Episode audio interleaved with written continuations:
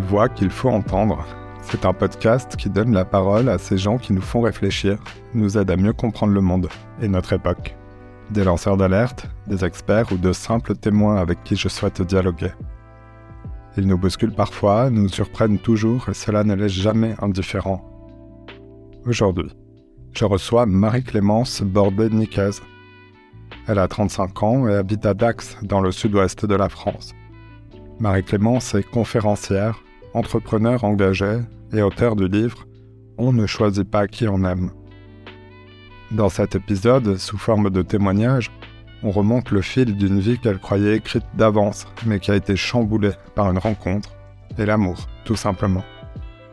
Enfance heureuse dans un milieu catholique traditionnel, elle n'a pas choisi qui elle aime, mais a décidé de prendre le pouvoir sur sa vie.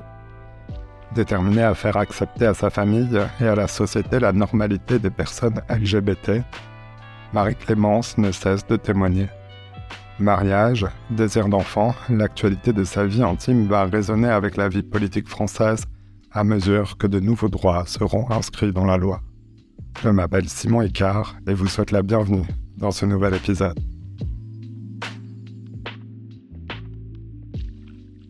Bonjour Marie-Clémence Bordet-Nicaz. Bonjour.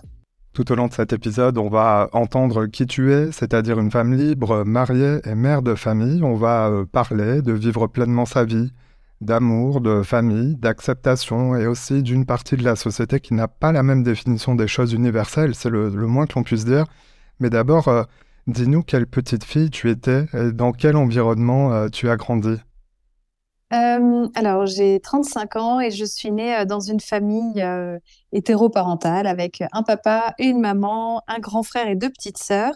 J'ai, je viens d'une famille bourguignonne, plutôt bourgeoise, catholique, très pratiquante. j'ai grandi en partie à Avignon, où j'étais dans une école privée catholique avec des religieuses, avec un uniforme, euh, voilà, j'allais euh, à l'église tous les dimanches, euh, je faisais du scoutisme, j'allais au catéchisme, etc. Donc la religion avait une présence, une place très importante dans ma vie.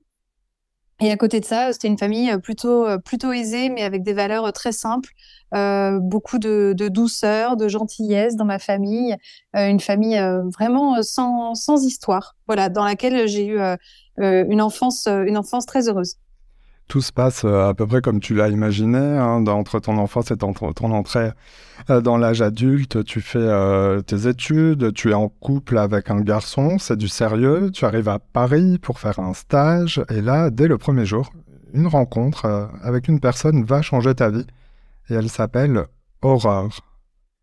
Elle s'appelle Aurore, en effet. premier jour de stage, j'ai, il me semble, 20 ans.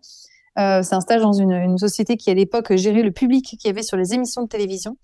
Et euh, premier jour de stage, alors qu'effectivement, je suis en couple depuis cinq ans avec un garçon depuis le lycée avec qui je suis persuadée que je vais faire ma vie, qui euh, vient exactement du, grosso modo, du même milieu que, le mien. Euh, je me suis jamais interrogée sur mon orientation sexuelle. Pour moi, c'est même pas, c'est pas un sujet. Voilà, je, je pas de rejet par rapport à ça. C'est juste pas, pas une question que je me pose. Et premier jour, on me dit voilà, tu vas, tu vas travailler aujourd'hui avec, euh, avec une certaine Aurore, euh, tu... c'est elle qui va te former. Et cette fameuse Aurore est une fille très, très, très différente de moi. Elle a 8 ans de plus que moi. Elle a un style euh, très masculin, en tout cas les cheveux courts, blond peroxydé, un regard un peu fermé. elle est lesbienne, elle l'assume complètement, elle le dit. et elle vient d'un milieu social vraiment opposé au mien. Elle a été élevée par ses grands-parents, elle vient d'un monde ouvrier.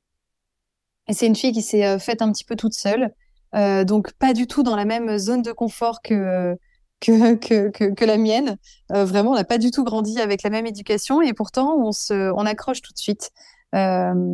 Très vite, voilà, je comprends qu'elle aime les femmes. Pour moi, c'est pas pas du tout un problème. Hein. C'est même pas, c'est pas un sujet. Je suis hyper ouverte sur ça. J'ai des collègues homosexuels et ça me voilà, ça m'intrigue pas plus que ça. Euh, mais on s'entend, on s'entend très bien. Et en fait, ce qui au départ est juste euh, de l'amitié se transforme petit à petit euh, en amour. En tout cas, c'est ce qu'elle me fait comprendre très vite. Et moi, au lieu de, on va dire, de, de, bah, de la remettre à sa place, et ben en fait, je, je, je laisse, je laisse les choses très ouvertes et voire même je rentre dans son jeu alors que je suis plutôt de nature réservée et pas du tout Enfin, voilà, je suis en couple, je suis amoureuse, et pourtant je me sens complètement attirée, attirée par cette femme qui en fait est en train de de complètement chambouler ma vie sur plusieurs aspects. Le premier, c'est que je suis quelqu'un qui se projette énormément dans le futur. J'aime quand les choses sont très cadrées. Euh, je suis extrêmement sage. Je me couche, je sais pas, à 22 heures. Tout est alors que j'ai 20 ans que je pourrais euh, m'éclater et sortir à Paris. Je ne le fais pas du tout. Euh, je, je, parle sans arrêt de ma vie future avec mon futur mari, mes futurs enfants. Enfin voilà, tout est très très très cadré et imaginé. Et en fait, avec elle, je vis complètement dans l'instant présent. Euh, c'est-à-dire qu'elle me propose, je sais pas, de, de, de la retrouver euh, un soir à une heure du matin à l'autre bout de Paris. Et ben, je me relève et je vais la retrouver juste pour passer du temps avec elle. Euh, elle me, elle m'incite à sortir, elle m'incite à, profiter de l'instant présent et à me détendre un petit peu. Euh, voilà, donc ça, ça, ça bouleverse euh, énormément de choses en moi. Ça bouleverse aussi parce que je suis une, je suis encore un peu une, adolescente. J'ai l'impression, en tout cas, je, je, je, je, ne vis pas les choses comme une adulte, comme une femme. Et en fait, avec elle, j'ai envie de lui plaire, j'ai envie de devenir adulte, j'ai envie de prendre le pouvoir sur ma vie et, euh, elle me dessine petit à petit. En tout cas, elle s'intéresse à qui je suis vraiment et pas à celle qu'on attend que je sois depuis que je suis toute petite. Elle me fait sortir de ce moule dans lequel j'ai euh, j'ai grandi, dans lequel je me j'étais bien. Alors tu le racontes déjà très bien, peu à peu tu, tombes amoureuse. Euh, tu as en quelque sorte une double vie à, ce moment-là, comme on dit, mais un événement grave va te faire exprimer une, volonté de transparence qui ne te quittera plus. Oui, euh, pendant euh, près d'un an, euh, j'ai eu comme une double vie, en effet, alors que je pensais pas du tout que, jamais j'aurais imaginé ça pour moi, enfin vraiment, voire même j'aurais jugé une autre personne qui aurait ce comportement-là. Mais c'est exactement ce qui s'est passé, et c'est comme si cette cette vie intime que j'avais avec Aurore ne regardait personne. J'en parlais même pas à mes meilleurs amis. C'est comme si ça ne regardait absolument personne et même pas mon copain de l'époque. C'est-à-dire que je j'avais même pas la sensation d'être infidèle, alors que dans les faits je l'étais. Euh, et puis surtout, ça durait, ça durait. Et, euh, et en, en, janvier 2010, euh, Aurore et moi, on avait un, un, formé un trio avec un super copain qui, euh, qui s'est suicidé en, janvier, donc c'était il y a 13 ans exactement. Euh, il s'est suicidé et en fait, lui, il était gay. Et il était en couple avec un, garçon à l'époque qui, lui, n'avait jamais fait son coming out à son entourage et qui, bah, ce jour-là, perd aussi son compagnon et, et, et perd une, une, opportunité aussi de pouvoir dire que qu'il est gay. Il décide de vivre tout ça dans, dans, bah, dans, la, dans la solitude. Et en fait, ça a été un électrochoc pour moi. Parce que déjà, à ce moment-là, j'ai 20 ans et je réalise que, ben, en fait, euh, la vie euh, toute euh, belle et lisse que je m'étais imaginée n'est pas forcément celle-là, que la vie n'est pas comme ça. Je, je suis très, très naïve et je réalise bah, tout simplement que la vie peut être courte, qu'il faut en profiter. Et puis surtout, je me dis, voilà, si demain il m'arrive quelque chose, si je meurs, si Aurore meurt, je sais pas, je, en fait, je veux que les gens sachent que c'est elle que j'aime. Je veux pas que les gens se disent euh, ah Marie-Clémence elle était comme ci comme ça avec son copain, euh, voilà qu'ils aient une image très lisse et euh, qui en fait ne reflète pas du tout la réalité. J'ai envie que le monde entier sache qu'en fait je je je veux qu'elle elle soit reconnue en fait comme la personne que j'aime. Et du coup c'est un électrochoc ce qui fait que peut-être dix jours après le décès de, de mon ami, et eh ben je je quitte mon copain. Alors je lui ai pas brisé le cœur, hein, c'était d'un commun accord on va dire, c'était la fin dans tous les cas de notre histoire. Mais je le quitte parce qu'en fait je me dis, OK, à partir de maintenant, tout peut s'arrêter très vite. Tâche de passer euh, euh, chaque instant avec la bonne personne. Tu peux pas te mentir, tu peux pas, la vie, ça peut pas être ça, d'être, euh, d'être ce que les autres attendent de, toi. Ça peut pas, ça peut pas être aussi ennuyeux, en fait. Je, je, je, prends le pouvoir, en fait, sur ma vie à ce moment-là. Un peu, un peu de temps passe, votre relation s'installe. tu racontes dans un livre euh, ces moments, de, de, des moments euh, où elle te dessine, comme tu dis, où tu te sens euh, exister, tu te sens bien, tu ressens donc le besoin de, partager euh, ton histoire et cette nouvelle avec ton entourage, avec ta famille, et tu décides de leur dire, et tu racontes que tu prends ton, ton courage à deux mains pour en parler à tes parents. Oui, pour moi, c'était très difficile. Alors déjà, d'annoncer que j'étais plus avec ce garçon, c'était très difficile pour moi. Bizarrement, c'était une première étape qui était compliquée parce que j'avais peur de les décevoir, comme si le premier amour devait être euh, le seul, euh, parce que c'était ce qui leur était arrivé à mes parents et je pensais que je pensais que c'était euh, une bonne chose que ce soit pareil pour moi. Du coup, je le vivais vraiment comme un échec. et puis leur annoncer que j'étais avec Aurore, pour moi, c'était compliqué. Je viens d'une famille qui est pas, j'avais jamais entendu de propos homophobes de la part de mes parents ou de mes frères et sœurs. Après, c'était pas pas quelque chose qu'on abordait et je savais quand même qu'il y avait énormément de préjugés euh, dans ma famille plus élargie, euh, des, voilà, je, savais qu'on disait des homosexuels que euh, peut-être que c'était une, pas une maladie, mais qu'il y avait forcément eu un trouble à un moment dans l'enfance ou forcément eu un, événement qui avait pu les faire basculer un peu de l'autre côté. Donc j'avais quand même entendu des choses assez dures et j'avais très peur de leur réaction. Et je l'ai d'abord dit à mon père, qui a eu une réaction très bienveillante, très intelligente, je crois, et qui en fait euh, m'a donné la réponse, euh, qui m'a donné une réponse dont j'avais besoin en tant qu'enfant, il m'a dit, moi, en tant que père, mon amour pour toi, il est inconditionnel. C'est-à-dire qu'il n'y a pas de condition. je ne t'aime pas à condition que tu sois comme ci ou comme ça. Je t'aime, point. Donc, euh, mon amour, là, il est, il est absolument intact. Avant l'annonce et après l'annonce. Après, il y a, voilà, il y a des choses qu'on avait projetées pour toi, des choses qu'on avait voulu. Et tu n'es pas comme ça, visiblement. Donc, il faut qu'on, il faut qu'on l'accepte. Mais on, mais on t'aime. Voilà. Donc, euh, il m'a quand même fait part de ses inquiétudes. Lui, il vient d'une génération où, euh, quand euh, quand il y avait dans son entourage, dans sa famille, quelqu'un qui était gay, lesbienne, bah, cette personne n'était pas forcément rejetée, mais elle allait vivre quand même en marge de la société toute sa vie. C'est-à-dire que c'était une personne qui allait pas pouvoir se marier, pas pouvoir avoir d'enfants. On allait souvent dire qu'elle était plutôt en colocation plutôt qu'en concubinage, comme c'était le cas, voilà, pour certains membres de sa famille. Donc lui tout de suite il s'est dit mince ma fille en fait elle va pas pouvoir se marier, elle va pas pouvoir avoir d'enfants. Il m'a dit est-ce que tu es prête à, renoncer à tout ça? Et alors euh, euh, j'ai pas voulu rentrer dans le débat avec lui ce jour-là, mais pour moi il était hors de question de renoncer à tout ça. Enfin je j'avais envie de me marier, d'avoir des enfants et en fait le fait d'être avec une femme était absolument pas un obstacle à tout ça, euh, même si j'avais pas encore conscience, je pense des euh, de la réalité de la société. Euh, pour autant, je comptais pas du tout renoncer à tout ça.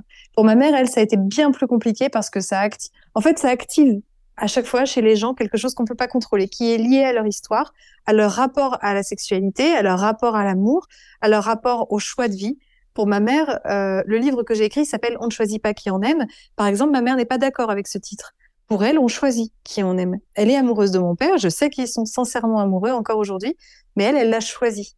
Et, elle ne comprend pas cette, cette notion qui pour moi est essentielle, qui est que en fait, si on écoute son cœur, on écoute ses tripes, et ben en fait, on, peut tomber amoureux, amoureuse d'une personne euh, euh qui ne correspond pas du tout à ce que ce qu'on aurait choisi euh, en premier lieu. Voilà, si j'avais pu aimer un homme, les choses auraient peut-être été plus simples pour moi. Pour autant, euh, voilà, j'ai pas choisi de tomber amoureuse d'une femme. Par contre, oui, il y a un choix que je fais tous les jours. C'est ce que je dis tout le temps. Oui, tous les jours, je choisis de vivre en en, totale euh, vérité avec moi-même, par contre. Ça, c'est un choix que je fais. Je pourrais choisir aujourd'hui de ne pas être avec Aurore et de, de, faire ma vie avec un homme pour que les choses soient peut-être plus simples. Mais, euh, mais non, je choisis de, m'écouter. Euh, ça, c'est un choix que je fais. Par contre, le fait que ce soit une femme au départ, ça, je l'ai pas choisi. Et donc, pour elle, ça a été très compliqué, très, très difficile à accepter parce qu'elle ne comprenait pas ce choix de vie. Voilà. Elle me dit, tu fais un choix, pour comment peux-tu choisir ça? Pourquoi bon, tu choisis de dire que les choses soient si compliquées, le rejet de la famille, le, le, regard de la société euh, Pourquoi tu fais ça? Et elle le vivait presque comme une provocation, comme un, une sorte de crise d'adolescence que je pourrais faire. Elle était persuadée que je me trompais. Et elle a compris avec le temps que non, je ne me trompais pas et que j'étais sûre de mes choix.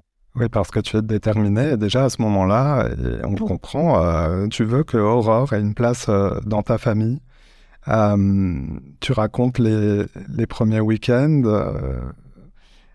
Comment ça se passe finalement après cette première réaction? Est-ce qu'on peut appeler un coming out? Euh, Comment ça se passe dans la dans ta vraie vie après? C'est-à-dire euh, puisque vous n'habitez plus, euh, tu n'habites plus avec tes parents, tu retournes le week-end parfois? Et un jour tu, tu viens avec Aurore oui, en fait, je, retournais voir très régulièrement mes parents et au, tout début, bah, j'y vais sans Aurore, voilà. alors qu'avant, j'allais avec mon copain. Là, j'y vais seule. Puis mes frères et sœurs, eux, viennent avec leurs compagnes ou compagnons. et puis, puis je sens que c'est compliqué. L'acceptation d'Aurore est très, très compliquée. Et en fait, à un moment, je me dis, mais je, même s'ils me disent oui, oui, c'est bon, ça va, on accepte, je sens que mes parents sont pas prêts à la rencontrer. Et à un moment, je leur dis, mais en fait, je, vous, vous pouvez pas m'accepter qu'à moitié. Voilà. Donc, en fait, si je viens, je viens avec Aurore parce qu'elle fait partie de ma vie, que c'est quelqu'un que j'aime. Et surtout, je me dis, pour les faire avancer dans leur réflexion sur le sujet, euh, il faut qu'ils mettent un visage. Il faut qu'ils rencontrent. C'est-à-dire que eux, ils ont des idées très théoriques, très religieuses sur le sujet, qui ne sont que des écrits, qui ne sont que des pensées philosophiques, etc., qui n'ont rien à voir avec la réalité. La réalité, c'est qu'Aurore, c'est une jeune femme hyper sympa, euh, très euh, gay, euh, qui, qui qui est hyper attentionné, qui euh, fait rire mes parents. Et ça, le, jour où, il la rencontre, c'est ce qu'il réalise. C'est qu'en fait, bah, elle n'est pas bien méchante, cette jeune femme que eux ont peut-être euh, euh vue comme, euh, comme comme quelqu'un de mauvais, qui leur aurait pris leur fille ou qui vient d'un monde, un monde opposé au leur. En fait, en, la voyant en vrai, ils réalisent que bah non, en fait, c'est juste Aurore, qu'elle est hyper sympa et qu'on est heureuse et qu'on fait de mal à personne. Et c'est ce que je leur dis toujours, je ne fais de mal à personne, je suis heureuse. Donc, contentez-vous de ça. Et vous inquiétez pas, si, si je dois affronter des, difficultés liées à cette relation, je les affronterai, je me sens complètement prête. Comme tu disais, je suis, déterminée, mais c'est pas du tout, enfin, c'est pas que c'est pas du tout dans ma nature, mais je suis pas une personne très combative de nature. Euh, mais je le deviens à ce moment-là parce que je suis amoureuse.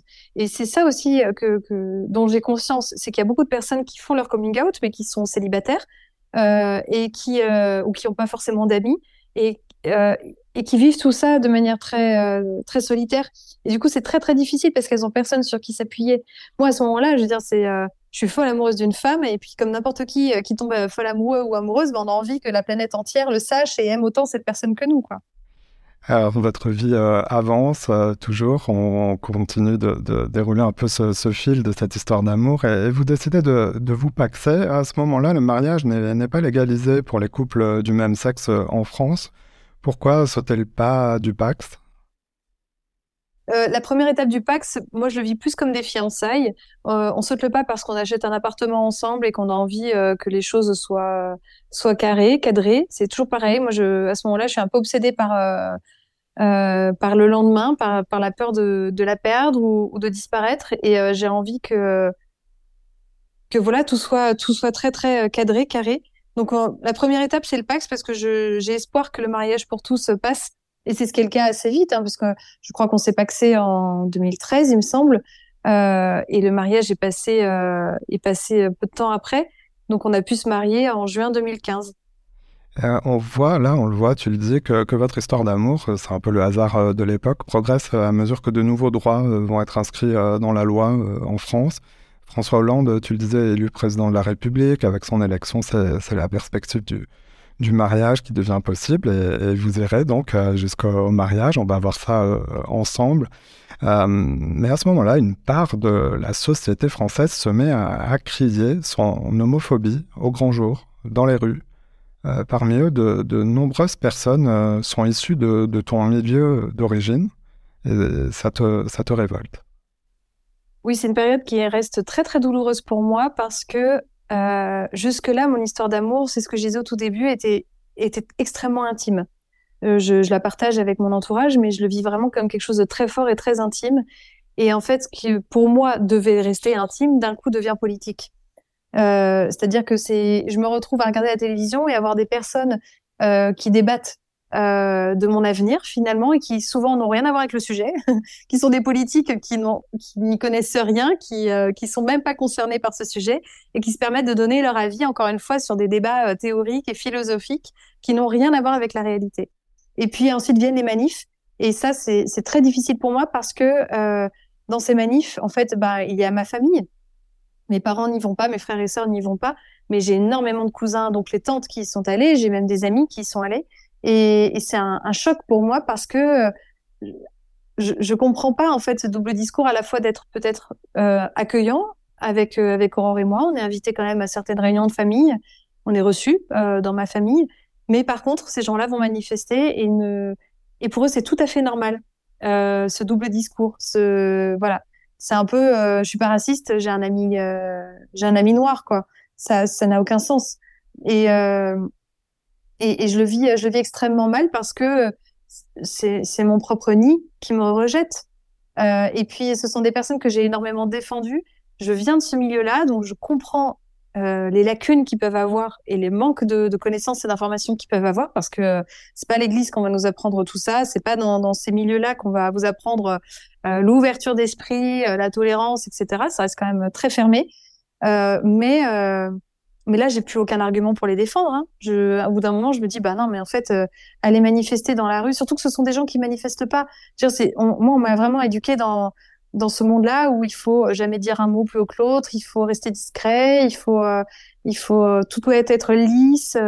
et en fait, de les voir d'un coup se bouger le week-end, de traverser la France parfois pour aller à Paris manifester, euh, pour montrer en plus une image de la famille euh, que eux disent parfaite, mais qui ne l'est absolument pas, parce que moi je viens de ce monde-là. Et je sais que dans ces familles-là, il y a des coming out extrêmement difficiles, qu'il y a des couples qui ne se parlent plus, qui ne dorment plus ensemble depuis 15 ans, qu'il y a des, conflits d'argent, des conflits, enfin, mais comme dans toutes les familles, en fait. Et, du coup, de les voir venir euh, euh, brandir des drapeaux roses et bleus comme si ça représentait la perfection et, et nous pointer du doigt comme si on était le mal, et ben en fait, je, trouve que c'est euh, c'est erroné et qu'en plus c'est très hypocrite, très lâche. Tu le dis, euh, l'intime devient politique. Euh, ce sont donc des personnes de ton milieu, parfois de, ta famille. Est-ce que c'est à ce moment-là euh, que tu décides de, prendre la parole, de dire haut et fort, de raconter euh, ton histoire? Est-ce que c'est là euh, que ta démarche de témoignage commence? C'est à ce moment-là que je commence à écrire, mais pour moi au départ. C'est-à-dire que j'ai toujours aimé écrire. j'ai plein de journaux où j'écris ce que je vis. Et ce jour-là, j'ai commencé à écrire en, en, me disant, en fait, je, pensais à chaque fois à ces gosses que je voyais manifester euh, parfois très jeunes, parfois des adolescents, et je me disais mon Dieu, mais il y en a peut-être là-dedans qui sont gays, qui sont lesbiennes, qui sont trans, et qui se retrouvent forcés par leurs parents à aller manifester euh, un week-end à Paris, et qui doivent être dans une souffrance énorme parce qu'il n'y a rien de pire que de se retrouver avec des parents qui, euh, qui manifestent. Quoi. À, quel moment est-ce qu'il y a une possibilité de pouvoir dire qui ils sont? Et je me dis, euh, ces gosses-là, bah, peut-être que euh, il faut leur donner un, une autre possibilité euh, de, voir les choses et peut-être qu'il faut les rassurer sur le fait qu'ils peuvent quand même avoir une vie absolument classique, euh, même si ils sont LGBT. Et du coup, j'écris pour moi en me disant que peut-être qu'un jour ça servira à quelqu'un. Euh, je sais pas qui, mais je commence à écrire à ce moment-là. Mais je le publie pas et parce que j'ai besoin de prendre du recul parce qu'au départ je suis juste blessée. Euh, et surtout que ça s'est étendu dans le temps. Hein. Dire, les manifs, ça n'a pas duré de week-end. Hein. Pendant deux ans, il y avait ça. C'était insupportable. Et tu continues d'aller à, l'église à ce moment-là et, tu vas même jusqu'à quelque part recevoir des, tracts, euh, qui te sont pas destinés personnellement, mais forcément tu, lis ces, tracts et, quel questionnement ça fait naître euh, en toi vis-à-vis -vis de l'église?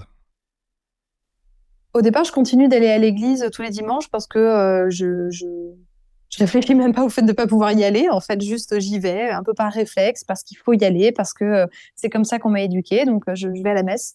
Et puis, en effet, petit à petit, je reçois des tracts. Et puis, des discours politiques arrivent dans les homélies des prêtres. C'est-à-dire que ça arrive là où ça n'a pas sa place. Et en fait, à un moment, je me dis, mais est-ce que moi aussi, il faudrait pas que je sois un petit peu plus au clair par rapport à tout ça? Au même titre que je leur demande de l'être. Eux, visiblement, n'y arrivent pas, n'arrivent pas à séparer les choses. Mais en fait, moi, je vais je vais essayer de faire un peu le ménage. Je ne peux pas continuer d'aller à l'église, je peux pas continuer de, soutenir cette communauté qui me rejette, euh, qui a un discours euh, homophobe, dangereux. Euh, et je me dis, bah non, en fait, je vais arrêter. Je vais prendre mes distances parce qu'en fait, je me sens plus chez moi. Je me sens pas, je me sens pas bien. Et, euh, c'est à ce moment-là que je décide d'arrêter d'aller à la messe. Euh, J'y vais encore deux fois par an pour accompagner mes parents et c'est ce que je continue à faire aujourd'hui mais je me sens plus appartenir à l'Église. Je, je me sens euh, trop blessée. Et puis même si on me dit oui, mais attends, il y a des prêtres qui sont ouverts sur le sujet, il y a des communautés. Oui, mais enfin, aller fouiller et passer des heures sur Internet à chercher euh, quatre personnes qui vont être d'accord avec moi, euh, je je crois pas suffisamment fort en tout ça pour euh, pour le faire. Voilà. Donc je prends mes distances et ça me fait un bien fou parce que j'ai d'un coup un regard très adulte face à la religion où je réalise qu'en fait ce qui pour moi, je veux dire, euh, l'Église, la Bible disait tout le temps la vérité. C'est-à-dire que si un prêtre disait ça, c'est que c'était forcément ça. Il n'y avait pas de, il y a pas de possibilité qu'il se trompe parce que c'est un prêtre. Et en fait, ce jour-là, je réalise qu'en fait, le prêtre, bah, c'est juste un humain, c'est un homme. Euh, donc, l'Église a été euh, créée par des hommes. C'est une institution euh, gérée par des hommes, euh, hommes avec un grand H et avec un petit H, et que et qu'en fait, ça représente une société qui, n'est plus la mienne, ou qui était qui était une société il y a 2000 ans en fait. Donc, euh, donc euh, non, c'est, elle ne se met, cette institution ne se met pas à jour, donc, euh, donc je m'en vais. Et ça m'empêchera pas de, de, de, continuer de vivre ma foi autrement. En retournant à votre histoire d'amour avec Aurore, vous décidez donc quand même de, évidemment de vous marier car ça devient légal. En France, c'est une joie que tu veux vivre là aussi avec tes proches et c'est d'ailleurs comme ça que qu'on fait habituellement dans, dans, ta famille. On organise des, des grands mariages. Euh, oui. Comment ça se passe pour toi, pour ton mariage? Euh, Effectivement, dans ma famille, les mariages, il y a minimum 200 personnes, entre 200 et 500 personnes même. pour certains de mes cousins. Euh, c'est des mariages où, où ben, on, est une, des on est une famille très très nombreuse, mais euh, il y a aussi beaucoup de mondanité. Enfin voilà, il y a, il y a, de l'argent, il y a, des, histoires entre familles, etc. Et puis bah, pour mon mariage, c'est très différent. Alors pour Aurore, c'est un, gros mariage parce que chez elle, c'est plutôt l'inverse. On se marie pas ou si on se marie, c'est juste euh, avec les deux témoins et c'est tout. Donc pour elle, c'est un énorme mariage. Pour moi, c'est un tout petit mariage parce qu'on est, on est 80, un truc comme ça. Mais en fait, euh, bah, il y a que les personnes qui avaient envie d'être là, qui sont venues. Euh, j'ai un peu souffert quand même que. En fait, c'était un mélange, c'est-à-dire qu'à la fois, je, je souffrais que mes parents n'invitent pas leurs amis, n'invitent pas euh, leurs connaissances, comme ils avaient pu le faire euh, pour le mariage de mes frères et sœurs, parce que c'est, euh, je le vis quand même comme un déséquilibre dans, dans la démonstration d'affection ou de fierté de son enfant. Et d'un autre côté, euh, je me dis, bah, j'ai quand même eu cette chance-là de me marier avec que mon entourage proche et de pas me marier avec des gens que j'avais jamais vus, qui étaient des amis de mes parents ou vus deux fois dans ma vie. Et j'ai eu la chance d'avoir un mariage simple euh, avec énormément d'amour, énormément de bienveillance, énormément de c'était c'était merveilleux. Il y a plein de gens qui me disaient oh là là, tu sais, euh, bon je viens, mais bon c'est la première fois que je vais à un mariage entre deux femmes. Je dis bah oui, mais moi aussi. Donc euh, c'était une première pour nous, tout, pour tout le monde, même pour Madame le Maire, c'est une première. Et en fait j'ai trouvé ça génial que ce soit, on faisait partie quand même des, des, premiers mariages homosexuels et, et je me dis bah c'était génial de vivre ça tous ensemble pour la première fois. Et en fait de voir que bah en fait, peut-être certains ou certaines ont stressé avant, mais que le jour J, se sont rendu compte que c'était un mariage absolument euh, classique, lambda. Tu nous as parlé tout à l'heure de, la, réaction de, ta maman lorsque tu lui as parlé euh, de ta relation avec Aurore la, première fois. C'est important, euh, les parents, pour, le mariage, que, comment ça s'est passé spécifiquement avec ta maman dans l'organisation du mariage?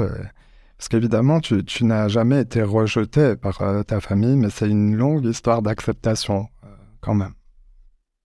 Oui, les choses se sont vraiment faites étape par étape et ce qui pour moi relevait de l'évidence, ce n'était pas forcément pour mes parents, mon entourage. C'est ce que j'ai appris aussi, à faire preuve d'énormément de patience. En fait, on ne naît pas tous avec les mêmes bagages, avec la même éducation, avec les mêmes peurs, même histoire. Et que, euh, et pour moi, toutes ces choses-là ont été très simples à assimiler, mais que pour ma mère, c'était, c'était très long, très compliqué. Et pour elle, sa première réaction quand je lui ai dit qu'avec Aurore, on allait se marier, c'est mais pourquoi voulez-vous marier? Et elle ne comprenait vraiment, sincèrement pas, pourquoi est-ce qu'on avait besoin du mariage. Et euh, je dit, bah, pour la même raison que tu as épousé papa il y a 30 ans, en fait. Hein, c'est euh, aussi simple que ça, mais pour elle, c'était pas aussi simple que ça. Donc les premiers mois, je l'ai vécu très seule, l'organisation de ce mariage. Quand euh, sur les faire-part, mes frères et sœurs, il y avait écrit Monsieur et Madame Intel et Monsieur et Madame Intel ont la joie de vous annoncer le mariage de leur enfant à telle date. moi, mes parents ont, refusé que ce soit mentionné de cette manière-là, en fait. Donc moi, mon faire-part, c'est Marie-Clémence et Aurore, ainsi que leur famille, ont la joie de vous annoncer leur mariage. Euh, j'ai l'organisation, on, l'a gérée toute seule. Euh, et mes parents, euh, par contre, euh, on, tout de suite, par exemple, nous ont dit, bah voilà, on a payé la moitié du mariage de tes frères et sœurs, on paiera, on, on, paiera ton mariage aussi. Par contre, à, de la même manière, il y aura pas de différence là-dessus. Il y avait des choses sur lesquelles pour eux ça pouvait être très clair et d'autres où, c'était plus difficile d'aller. Et ma mère, finalement, elle s'est réveillée peut-être, je sais pas, un mois avant le mariage et m'a proposé son aide à ce moment-là. Mais il lui a fallu quasi un an, en fait, plus d'un an, pour, euh, pour accepter, comprendre ce qui allait se passer et le vivre euh, elle aussi comme un événement heureux. Et le jour J, euh, et eh ben en fait, euh, je crois qu'elle a passé une super journée. en tout cas, c'est c'est ce qui s'est passé et c'était c'était un moment très très émouvant et et finalement, je pense que ça a été assez libérateur pour elle parce que justement, il n'y avait pas tout cet entourage mondain, il n'y avait pas le regard de sa famille, il n'y avait pas de de jugement. Et du coup, elle a, vécu le moment comme juste un moment de, fête où elle a accompagné sa fille dans une étape importante. Ton désir d'enfant euh, qui est viscéral depuis ton enfance est, intact. Et vous décidez de, vous lancer dans, une PMA, une procréation médicalement assistée pour, euh, ben, fonder une famille. C'est ton, rêve d'enfant. En France, à ce moment-là, euh, on en parle déjà beaucoup, mais ce n'est pas encore légal euh, pour euh, les couples du même sexe, comme on dit. Euh, tu te renseignes, euh, vous décidez que ce sera en Espagne et c'est toi qui porteras l'enfant. Oui, c'est ça. Euh, en 2017, on s'est lancé dans ce premier parcours de PMA dans une clinique qui se trouve à San Sébastien, donc à la frontière franco-espagnole. À l'époque, on a quitté Paris avec Aurore et on vient de s'installer à Dax, dans le sud-ouest, plus près de sa famille. Donc, on n'est qu'à une heure de la frontière espagnole. Du coup, pour nous, c'est c'est le plus simple, hein, tout simplement. On demande souvent pourquoi on n'est pas allé en Belgique ou ailleurs, mais euh, on a fait, euh, on a fait au plus simple, au plus pratique. et donc, on se lance dans ce parcours de PMA avec un donneur anonyme. dans les cliniques espagnoles, c'est payant. en moyenne, ça coûte 1500 euros pour, pour une PMA. Le premier essai est un, est un échec et au deuxième essai, je tombe enceinte donc de notre première fille qui est née en juillet 2018 et qui s'appelle Charlie. Voilà tu tombes enceinte de Charlie, c'est un nouveau bonheur, évidemment, euh, que tu as euh, logiquement euh, envie, là aussi, naturellement, de partager avec ta famille. Je crois que Noël approche et, c'est le moment, le moment idéal pour pour le dire. Ouais, je l'ai. on est en Noël, Noël 2017. Donc je suis enceinte de, de trois mois et j'ai envie de l'annoncer à ma famille. Et pour eux, ça a été, en fait, ça a été un moment extrêmement fort parce que il y a eu beaucoup de larmes, beaucoup de larmes parce que à la fois c'était beaucoup de bonheur et beaucoup de stress. C'est l'inconnu pour eux à ce moment-là. Hein. Ma mère, elle est, euh, elle fait, elle a de de faire un malaise euh, parce que euh, parce que c'est l'inconnu. Voilà, euh, ils sont perdus et, euh, et ils savent pas, ils savent pas ce qui se passe. Et donc ma mère me dit voilà, c'est difficile pour moi. Après, je suis pour la vie et, et on va accueillir cet enfant. Mais elle comprend pas elle, a du mal à encore accepter la démarche. Euh, voilà, on, parle de, on part de loin entre un couple hétérosexuel qui doit attendre le mariage pour avoir des rapports, etc. Enfin voilà, à euh, deux femmes qui ont un enfant ensemble euh, en Espagne avec un donneur anonyme. Tout ça, pour il y a quand même la, marge elle est énorme entre les deux et, donc c'est compliqué parce que c'est l'inconnu. Et mais il l'accepte et finalement, même si au début de ma grossesse je me sens un petit peu seule. Parce que eux savent peut-être pas comment trop comment se positionner par rapport à tout ça euh, et moi non plus je sais pas euh, je sais pas ce que j'attends d'eux. Euh, finalement à la naissance de notre fille tout se passe extrêmement bien et cet enfant elle est accepté et reçu accueilli de la même manière que ses cousins et cousines. Voilà mes frères et sœurs à ce moment-là on, commence à avoir des enfants et, et mes parents même mes frères et sœurs n'ont jamais fait la moindre différence Vraiment. Et pour moi, ça, c'était essentiel. C'est-à-dire que moi, ce que j'avais pu supporter et accepter pendant les dernières années, ce qu'Aurore aussi avait pu accepter et supporter, il était hors de question que nos enfants euh, le ressentent. Euh, et donc, c'est pour ça que je, ça, je savais qu'on était raccord là-dessus. Euh, nos filles sont extrêmement proches de leurs grands-parents, sans distinction. Et tout, le monde accueille l'enfant, mais tout le monde est mis au courant en même temps où il y a, quand même une retenue alors toi, tu as envie de le dire à tout le monde que tu es enceinte. Ouais, ouais, je le dis à tout le monde. Hein, et euh, après, euh, je, laisse euh, libre mes parents de le dire à leur entourage ou pas. Et en fait, je, crois que je veux pas trop savoir s'ils le disent ou pas.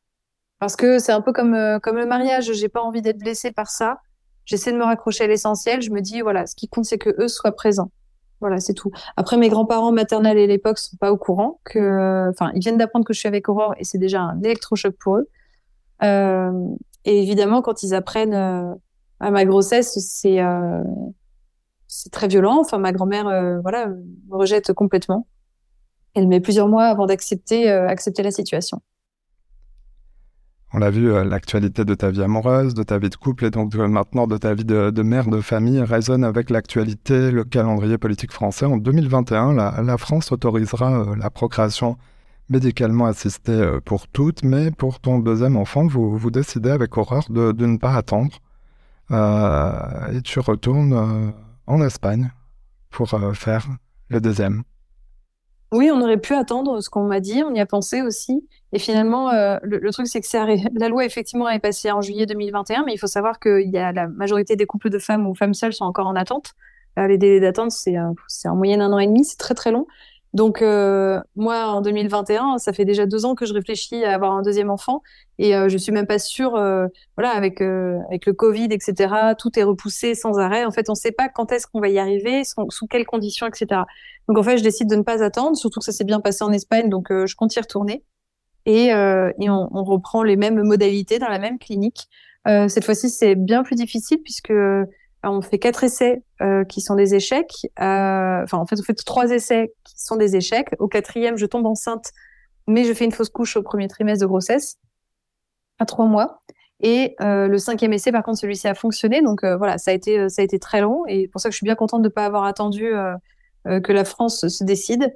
Et, et, donc Billy, notre deuxième fille, est née en juillet 2021. Donc elle est née au moment du passage de la loi bioéthique. Et tu continues de raconter au, public ton, histoire après avoir fait paraître euh, donc ce livre dont tu as parlé. On ne choisit pas euh, qui on aime chez Flammarion. Tu décides de tout filmer euh, et tu en fais une vidéo sans filtre. elle dure une quinzaine de minutes. Elle est disponible sur YouTube. pourquoi ça a été important pour toi de, de montrer les étapes donc de cette seconde PMA en fait, j'ai décidé de le filmer parce que je sais à ce moment-là qu'il y a beaucoup de gens qui se posent des questions qui n'osent pas poser. Parce que je sais qu'il y a des personnes de mon entourage qui se posent beaucoup de questions mais qui n'osent pas poser non plus. Euh, parce que j'ai, à ce moment-là, c'est la dernière, enfin, c'est le cinquième essai, c'est après ma fausse couche. Et en fait, j'ai envie de me dire, OK, j'en peux plus, mon corps n'en peut plus, psychologiquement, je n'en peux plus. Et je me dis, le fait de filmer, ça va me permettre de prendre un peu de distance. Ça va me, c'est une manière pour moi aussi de, d'y croire et de me dire c'est la dernière fois que je le vis, donc je vais le filmer parce que c'est la dernière fois, parce que cette fois-ci ça va marcher et que j'aurai plus à vivre ça. Euh, et puis c'est pour aussi laisser, euh, pour éduquer et puis pour laisser un message à mes filles pour plus tard, pour qu'elles voient exactement ce qui s'est passé, comment est-ce qu'on a vécu les choses. Et donc effectivement je filme tout. Voilà, je filme absolument tout, les piqûres, euh, le, le, le devis consigne, les, euh, les prises de sang, les échographies, etc. jusqu'à jusqu'à la bonne nouvelle. Et, euh, et je publie ça à ce moment-là, ouais, sur mes réseaux sociaux, essentiellement sur Instagram. Et en fait, je me rends compte que ça répond à tellement de questions que certaines femmes se posent, qui sont en parcours, en projet de parcours. Juste en une vidéo, bah, concrètement, elles vont voir ce qui se passe et à quoi ça ressemble. Et euh, c'est montrer à la fois l'ampleur de la place que peut prendre une PMA dans une vie. Quand on croit que c'est anecdotique, bah, ça l'est pas du tout. Ça, prend énormément de place dans pour son corps, pour sa tête, dans sa vie. Euh, et puis à la fois rassurer parce qu'en fait, une fois qu'on est dedans, ben, ça se passe quoi, on y arrive et qu'en fait, c'est totalement euh, surmontable quand même. Ça fait environ 13 ans, si je compte bien, que vous êtes ensemble avec Aurore. Euh, à quel âge ont vos deux petites filles aujourd'hui? Charlie a 4 ans et demi et Billy 1 an et demi. Et comment ça se passe maintenant avec toute la famille agrandie, les, les amis, j'allais dire au niveau de, de l'acceptation? Tout se passe extrêmement bien aujourd'hui. En fait, euh, je, moi, je ne ressens aucune différence. Je ne crois pas que mes filles en ressentent une. Elles, ont, elles sont au courant de leur, de leur histoire, de leur situation. Alors, Billy, a un an et demi, elle, euh, on lui raconte les choses, mais elle comprend pas bien encore. Mais Charlie, à quatre ans et demi, est totalement capable d'expliquer à quiconque lui pose la question que euh, comment est-ce qu'elle a été conçue. encore hier soir, elle a dit à Aurore qu'elle était très heureuse de l'avoir comme mamoun et qu'elle voudrait pour rien au monde l'échanger contre un papa. Donc, je veux dire, elle, elle, elle sait elle sait tout. Elle sait qu'elle était dans mon ventre. Elle sait qu'on a dû aller en Espagne, qu'on a demandé euh, à un homme de nous donner une petite graine. Elle sait tout ça. Euh, elle nous pose plein de questions parce qu'elle a aussi conscience de faire partie d'une minorité. En tout cas, Dax, dans son dans son monde à elle, elle sait qu'il n'y en a pas beaucoup comme elle autour. Euh, pareil, il y a encore 48 heures, elle nous a dit pourquoi est-ce qu'il n'y a pas plus de Mamoun Alors Mamoun, c'est Aurore. Pourquoi est-ce qu'il n'y a pas plus de Mamoun et, et on lui a expliqué, on lui a dit qu'il y en avait, il y en avait plein, qu'on les connaissait pas forcément, mais qu'il y en avait plein. Euh, et, euh, et voilà, et, et, et c'est pour ça aussi que je m'engage et que j'essaie de changer les choses. C'est parce que euh, je veux que pour elles, ce soit que les choses soient plus simples. Voilà, elles le seront forcément hein, déjà, c'est sûr. Hein, les, lois, la société a bougé, la société avance, mais, mais il faut. J'ai envie de participer à ce changement, quoi.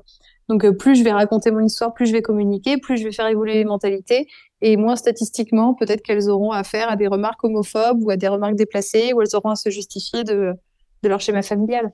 D'ailleurs, vous avez euh, choisi euh, de faire baptiser vos enfants euh, à l'église?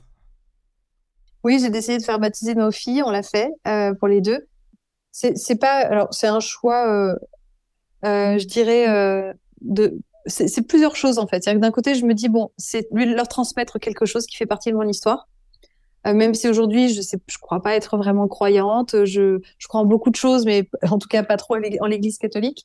Euh, mais ça fait quand même partie de ma vie. Ça, fait partie euh, euh de mon existence jusqu'à mes 20 ans ou 25 ans de manière très très forte. Donc, c'est leur transmettre un peu de mon histoire.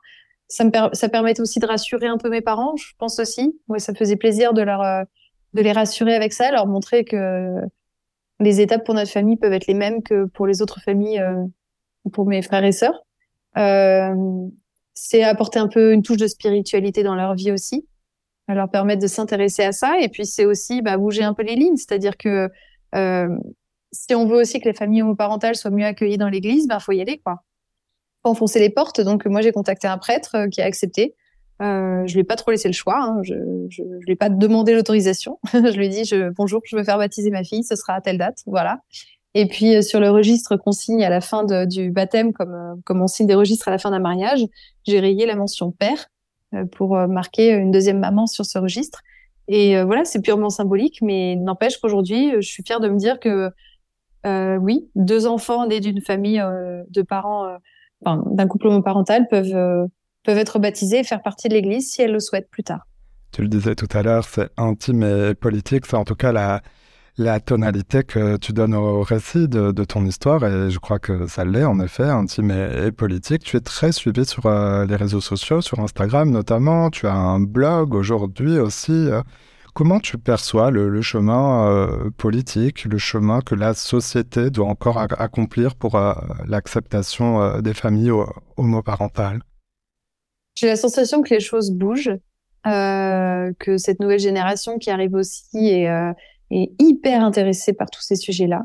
La question de genre, la question voilà d'identité, la question de de, l'amour, de différencier l'amour du sexe, du genre. Euh, c'est des sujets qui les intéressent de plus en plus jeunes. Euh, il y a de la place, il y a la curiosité pour tout ça. Après, il faut euh, il faut faire passer les messages en fait. C'est juste ça, c'est qu'il y a des personnes qui n'ont pas accès à ces informations-là. Euh, et il faut aller les toucher. Et moi, c'est ce que j'essaie de faire par mes réseaux sociaux, c'est euh, de en fait, moi, ma manière de militer à moi, c'est encore une fois de sortir de ces grandes théories et de ces grandes philosophies qu'on peut avoir sur le sujet qui ne reflètent souvent pas la réalité. Voilà, c'est mettre des visages, raconter une histoire. Moi, je raconte mon histoire et après on dispose. C'est-à-dire qu'on peut m'écouter, être complètement homophobe, écouter mon histoire et à la fin, ben, changer d'avis, ou écouter mon histoire et à la fin ne pas changer d'avis. Je cherche pas à convaincre, juste je raconte une réalité qui est la mienne. Voilà. Mes enfants sont euh, heureuses elles sont épanouies, elles sont équilibrées. On s'en assure, en tout cas. Elles sont, le sont pas moins que dans une famille hétéroparentale. Euh, j'ai un travail, j'ai une maison, j'ai deux chats, j'ai une vie absolument classique. Euh, et c'est possible. Et c'est ça que je veux montrer parce que, par contre, ça, c'est quelque chose que beaucoup craignent encore. C'est euh, et plus de ma génération, c'est ah oui, j'ai peur, euh, j'ai peur de, vivre euh, ma vie pleinement parce que j'ai peur d'être en marge, j'ai peur de de pas réaliser mes rêves de gamin. Et en fait, je leur montre que bah si, c'est possible. Moi, le fait que je sois avec une femme, c'est un détail dans, dans ma vie. Euh, c'est la société qui renvoie autre chose, mais je veux dire, je, dans mon quotidien, je me dis pas tous les jours, oh là là, je avec une femme. Enfin, je, je suis en couple avec une personne qui s'avère être une femme. Voilà. On parlait, on parlait encore et encore pour euh, visibiliser. Donc, votre normalité, c'est c'est important pour toi. Tu t'engages aussi en participant à la création d'un collectif de parents. Euh, quelles sont vos actions concrètes avec le collectif euh, Famille? Collectif Famille, donc c'est une association qui est née euh, pendant le confinement et qui a pour but bah, d'accompagner et de faire rayonner ces familles aux parentalités LGBTQIA+. Euh, et euh, on organise entre autres un festival qui s'appelle le Family Pride Festival, qui est un festival dédié à ces familles-là, alors, il y a la marche des fiertés, il y a déjà beaucoup d'événements qui existent, hein, heureusement, mais celui-ci s'adresse vraiment aux familles en devenir, aux familles existantes, pour que justement elles se rencontrent. Voilà, ma fille, euh, un an après la première édition, elle en parle encore parce que euh, elle a vu euh, un drag show, parce qu'elle a vu des enfants qui, comme elle, avaient deux mamans ou deux papas, parce que c'était la fête, parce qu'ensemble les adultes viennent et puis autour de tables rondes de conférences, on se retrouve et on réfléchit ensemble à toutes ces questions-là, que ce soit des questions de l'ordre juridique ou ou ou de, voilà de, représentation de nos familles dans la société, dans la culture. On réfléchit à tout ça ensemble et euh, c'est un événement euh, pour moi très important dont je suis très fière. Euh, et, ça permet voilà aux familles de se connecter, de se soutenir et puis de, de les mettre en lumière. Et puis à côté, j'ai fondé aussi Coming Up, qui là est une entreprise où là on fait de l'accompagnement pour les sociétés parce qu'il y a un réel enjeu aujourd'hui dans les entreprises pour que justement voilà, toutes ces personnes, toutes ces familles, ce sont des adultes qui ont un travail et qui parfois sont pas out dans leur entreprise, elles sont pas visibles.